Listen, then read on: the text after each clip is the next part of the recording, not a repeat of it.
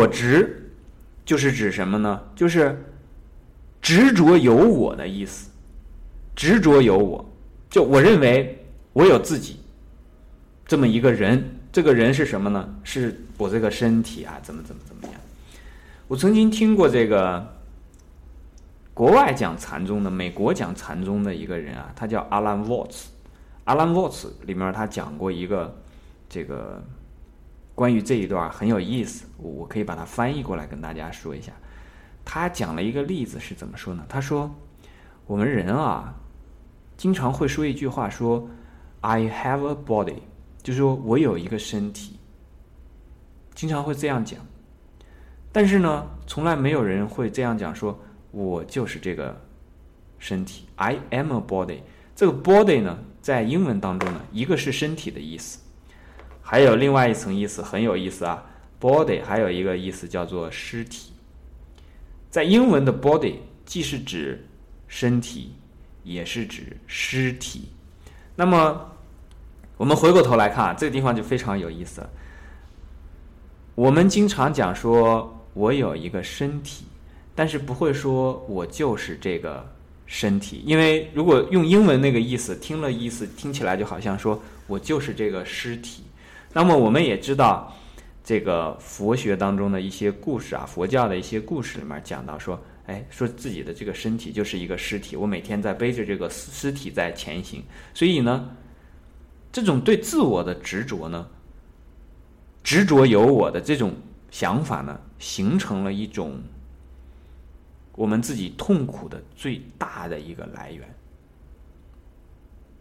这是我执的一个基本的概念啊。我们举几个例子，大家可能就会更更加明白一些了。比方说，我们每天要吃，那吃的时候呢，就认为说我把这个东西吃掉了。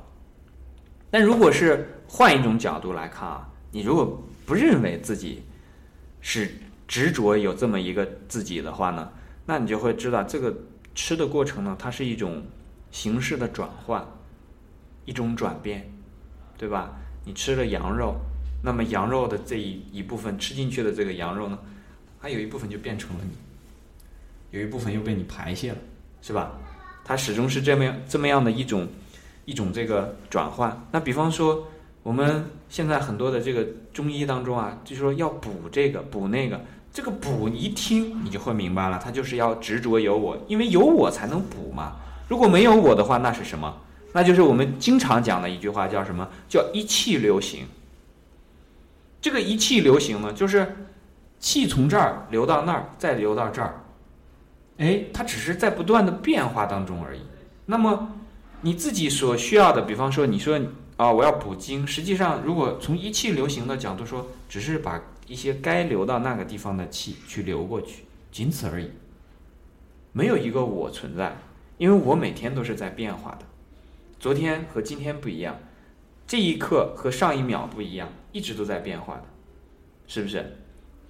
所以刚才有的同学在问嘛，为什么一意同源？为什么这个佛学啊，然后还有这个儒家，他所讲的东西通就通在这个道理上嘛？道理它是一回事儿，对不对？那么。比方说，这一个回到我们刚才讲的这个例子上，这一家人呢，他认为我们这一家人是是一个我，那么这个我之内呢，就好像他的这个儿子、孙子，就好像的左手、右手、头，他这个内部啊都是非常协调的。家里面一商量说，走，我们出去去跟那家人去把这个。钱要的，然后这个左手右手哎抬着这个头就出去了，就去他们家，对吧？就去去到人家家里面去，去跟这个小孩儿，这个父母去说，哎，去讹诈人家。虽然这件事情不对啊，但我们可以看到时候看到这种情况，就是说，当你的这个我的范围局限在家庭的时候呢，这个内部啊，它配合非常的好，即便是错事儿，他也蹭蹭蹭就去做了。但是在我之外呢，那不行。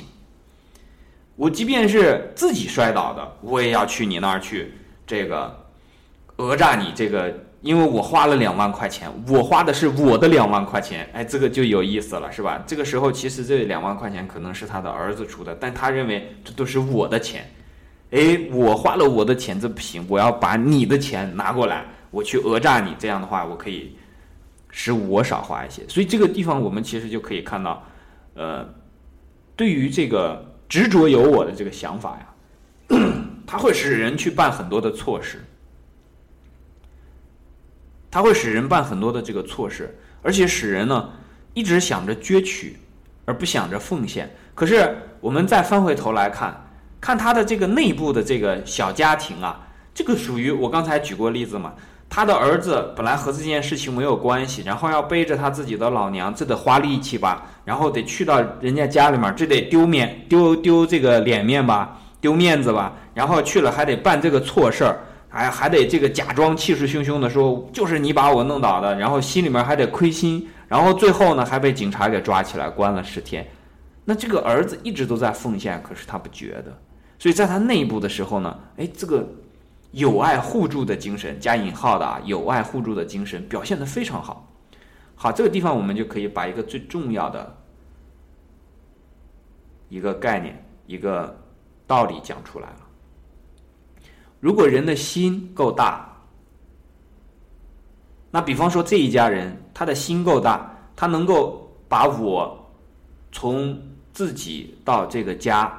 然后能再扩大一步到社会，然后再扩大一步到这个这个众生，到这一步的时候，不用多，就到社会的时候，这件事情就不会发生了。这件事情就不会发生了。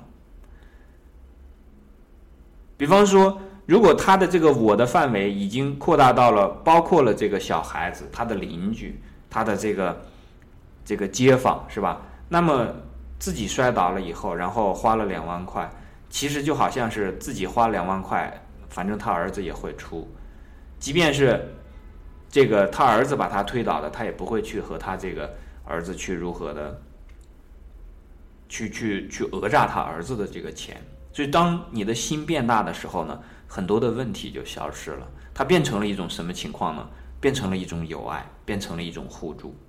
这个例子非常的非常的。怎么讲呢？非常的好，我觉得，就如果你能够在今天我讲完这一段之后呢，能够明白我的这个范围的定义和幸福的这个关系和友爱的关系和人的生活状态、生命状态的关系的话，那我觉得今天这个课讲到的这一点应该是最有价值的，因为你可以感受一下，感受一下我。他之间的这个关系啊，我说的这个我他呢，比方说，他的这个儿子和他，还有他的这个孙子一起齐心协力去做了一件事情，他们心里面呢，如果做的是一件正义的事情啊，能够是一件正义的事情，那就这个事情就非常好了，他心里就会非常的舒服。但是对于别人呢，他就充满了仇恨。在家庭的内部，这个我的内部呢，就充满了这种这个包容，充满了这个友爱，充满了理解。其实我们在这个地方呢，也也就讲到了怎么能使一个人变好的最关键的因素啊，你要包容，你要理解，你要互助，你要有爱。但是所有所有的这些都要有道德的引领，都要有道德的引领，因为这一家人把自己当成我。这样是未必就对了，因为什么呢？你虽然是一家人这样做了决定，可是有天道在。你自己认为是对的，不代表天道就会就会是这个样子。所以，所以呢，我们时时刻刻都要让自己的心头的这个，我们讲啊，举头三尺有神明，得让这个神明亮起来。如果大家看这个《黄帝内经》的这个，应该是讲。